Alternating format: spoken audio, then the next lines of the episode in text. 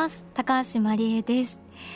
さあお盆も終わってちょっと秋の背中が見えてきましたが夏の思い出どうですか？皆さんできましたか？先週の放送でこうちょっとセミにまつわる事件っていろいろありますよねってお話ししたところたくさんメッセージいただきました。家の中に入ってきておしっこをかけられましたっていうお話ですとかたくさん皆さんセミの事件あるようであの読ませていただきました。ありがとうございました。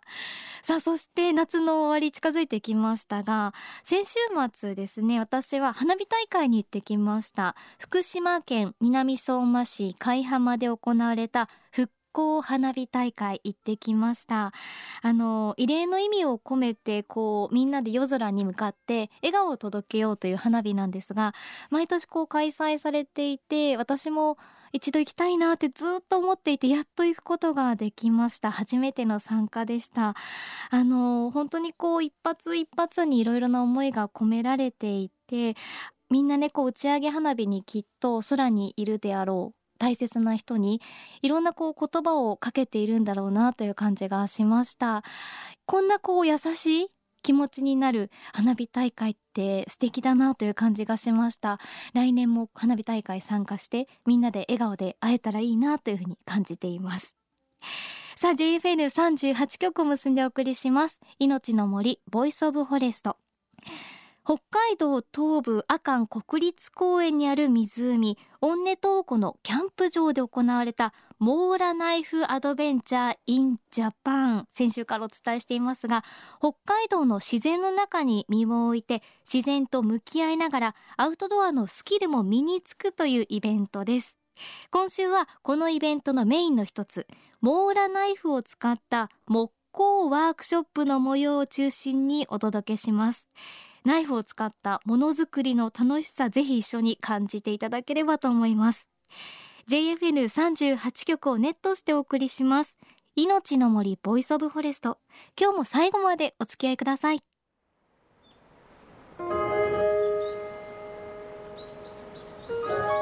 命の森。ボイスオブフォレスト。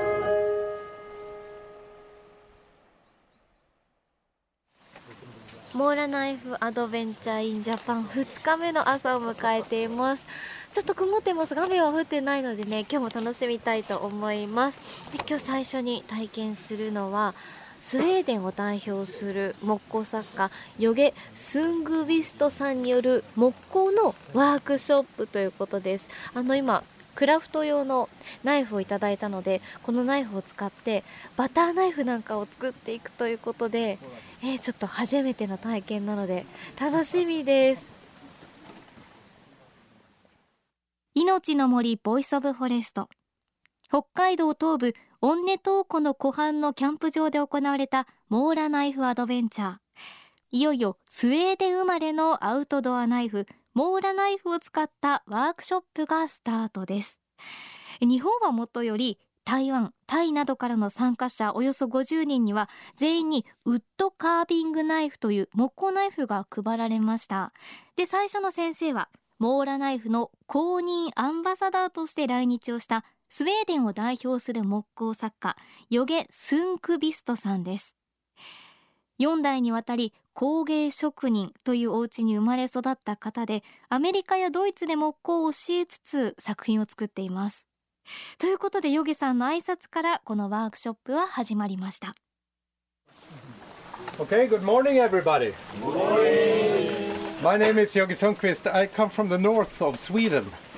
I am a professional woodworker. I do a lot of things. I have a little book here, birds, and everything is made in wood. And I paint it in a long Swedish carving tradition. Today, I want to teach you how to make a butter knife. プロの木工家でこのようにスプーンを作ったり馬を作ったり鳥を作ったりこういう箱を作ったりしますけどもこれを、えー、スウェーデンの長い伝統に基づいて、えー、色をつけていますこういう木工35年間プロとしてやってるんですけども今日は皆さんに、えー、バターナイフの作り方を教えたいと思います。今回使う材料はカバの木ですね。白樺で、えー、生木です。まあ、切ったばかりの新鮮な木を使います。それで斧とナイフを使うんですけどまあほとんどは、えーと、ナイフワークになります。でそのナイフのいろいろな握り方削り方を教えたいと思います。So cut like this and like that like this like that. これあの斧にもナイフにも共通するルールなんですけど、えー、これ刃先はひげが剃れるほど鋭いんですけど置くだけでは何も切れません。だけどスライスすると切れる。だから、えっと、斧を使う時でもスライスするアクションを必ず入れるようにしてください。ナイフも共通のルールです。繊細さと勢いと両方なんだ。いやこれからバターナイフ作りをするんですがこの音聞こえますか丸太割ってるんですよめっちゃ木くずが飛んでくるいや私バターナイフってある程度形ができてるものをやすりで削ったり、まあ、ちょっと自分の、ね、ナイフで削ったりするのかなと思ってルンルンで来てみたんですがまさかの丸太スタートですよ。丸太を割ってもう細かく細く割ってそれをさらに斧で削ってもうゼロスタートで形を作っていくということで巻き割り体験したいと思います。さあいけるでしょうか。オッケー、いくよ。いい感じですか？今どう？もうちょっと。Yeah, this is good. オッケー。あ。割れました私一人で巻き割れたかも待って人生で初の経験感動 はいということでね、改めて聞くと私大興奮でしたね。でも確かに本当に感動する体験だったんですが、木の木目を見ていい感じの部分バターナイフのカーブにぴったりな部分を見極めるなどここだけでもいろいろな学びがありました。でもやっぱりあのこう斧で割ってカンって割れた瞬間あれほんと気持ちよかったんですよね。今すごく思い出しました。さあそして私たちはウッドカービングナイフ、まあ、木工のためのナイフでナイフの形をこう割り出していくんですがこれもね本当に奥の深い世界でした。刃の根元から合わせて下に振り落としてスライドさせるように。あ、うん、押すじゃなくてスライドさせてただ押してるだけだと本当にちょびっとしか削れないんだけど、ね、スライドさせるとすごくたくさん削れるんですね、はい、もうこれがもうスウェーデンのナイフの使い方の全ての基本みたいな感じ。確かに。日本人はこう親指で押す作業にしか慣れてないので、親指の腹がものすごく痛くなっちゃうんですよね。ずっと作業してると。これ体全体を使うっていうのもなんかスウェーデンの人たちのこう基本みたいですね。ああなるほど。親指で押すわけじゃなくて、体全体で。いやこれだから正しい。スライスするように。今お話ししてますけど正しくこうスライスさせてナイフを使うと。そう刃の根元から刃先に向けてスライドさせると力もそんなにいらず形が整ってくるんですねはい、じゃあ大体いいですよね、はい、そしたら今度ここを少し薄くする作業をしていきましょうか、バターナイフのバターを取る部分ですね。そうそうそう、う。ん、塗る部分。でこれはあのさっきヨゲさんがこう、はい、鶏みたいな動かし方って言ってた、はい、あ言ってましたね。声出しながらやってんじゃないコココココできないんですけども余計なことを言うからここにこう集中しちゃって全くもう一回アンコール本当パパパパパいや全然全く切れてないですから本当に集中できないから次の削り方いってみますかはいお願いします、うん、今度刃先を自分に向けてこう手のひらの上で持って刃の根元から刃先に向かってやっぱりこうスライスするように削るとあの自分に向かって削るので怖いように見えるんだけどでも手のひらが先に体に当たって止まるので実は安全というこの削り方ができることによって、作業台がいらないんですよ、うん、だからこういうふうにアウトドアでやるにはもう本当にぴったりですよね。いやもう自分で聞いていてクワクワしかちょっと 印象に残らなかったとこもあったんですけれど、まあ、左手に木を持って右にナイフを持って交差させてで肩甲骨を寄せるようにぐっと胸を開く。そうすると上手に力をそんなに入れずに木を削れるスライスできるっていうことでそのやるタイミングでクワックワってやってたんですけどもうクワックワっていうことに必死で全然できなくてこの木のね切り方はマスターできなかったんですよね。あのこの時に教えていただいたのはスウェーデン流のこう4つのいろいろな木の削り方で特徴としてはあのインタビューにも出ていましたがまあこう体全体を使ってまあ、親指だけじゃなくて体全体を使って木を削っていくんですよね。なのでこう親指だけが痛くならない。また腕だけ痛くならないということなんですが私はまだまだできなかったので次の日ものすごい腕が筋肉痛になりました。まだまだ訓練が必要だなという感じがしました。さあそしてこのワークショップが終わった後にヨゲさんにスウェーデンの森について伺ってみました。I started when I was four years old. Yes, my father made some knives for me. 4歳の頃からあのナイフを使って木を削り始めていてでえーヨゲさんのお父さん。ヨゲさんのお父さんも有名な木工家なんですけどお父さんがヨゲさんのために、えーおナイフを作ってあげた。へえ本当に身近にあったという感じですが子供の頃はじゃあナイフを持ってスウェーデンっていうと森っていうイメージがありますがどんな遊びしてたんですか、I do that all the time. I'm looking for good materials. I try to find the right tree. 本当にちっちゃい頃からものづくりに適した木を求めて森の中を散歩するっていうそんな感じだったんだそうです。で例えばスプーンはあのこうカーブしてますよね。あのカーブに沿った木を探してそれをその通りに削ることで美しくて丈夫なスプーンができる椅子作るのであればこう背中をこうねうまくこうサポートしてくれる、うん、カーブがあるような木を探すし、はい、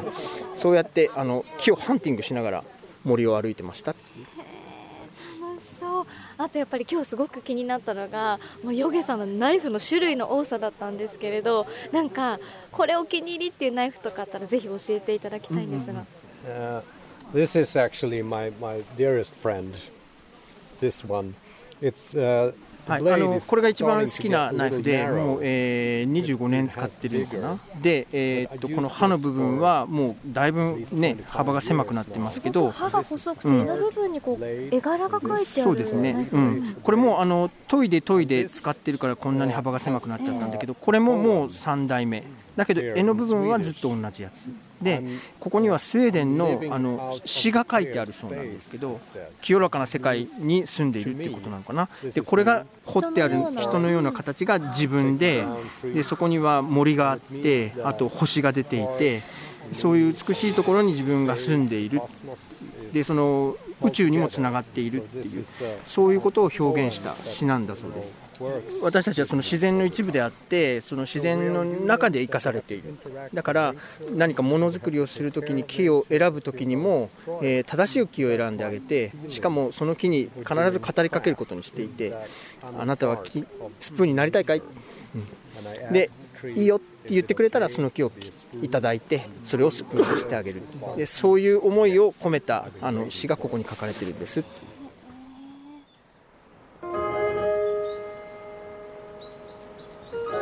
命の森。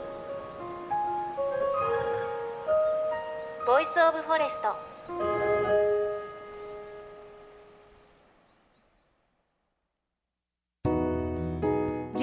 N38 局では東日本大震災で被災した沿岸部に津波から命を守る森の防潮堤を作る鎮守の森のプロジェクトを支援する募金を受け付けています。この命を守る森づくりに取り組んでいる AIG 損保は中小企業を災害や事故から守る損害保険のラインナップビジネスガードを法人会会員企業の皆様に提供しています。AIG 損保ではビジネスガード新規契約1件につき1本のどんぐりの苗木を植樹する命を守る森づくりを通じ被災地の復興全国の防災減災に取り組んでいます。詳しくは番組ウェブサイトをご覧ください。命の森ボイスオブフォレスト。北海道の東部阿寒国立公園にある湖オンネトー湖のキャンプ場で行われたモーラナイフアドベンチャーインジャパンの模様をお届けしました。いやヨゲさんの話とっても素敵なんですよね。なんかヨゲさん目がすごく綺麗なブルーなんですけれどちょっと少年のようなところもあってなんかこう森の話をしている時は子供の頃のヨゲさんとお話をしているかのようなそんな感じもあったんですがね本当にスウェーデンって森が豊かなんですよね。25年間使っているナイフも見せていただきましたが本当にこの柄の部分は使い込んでる色をしていてそこにあのインタビューにもありましたが森の絵だったり星の絵だったり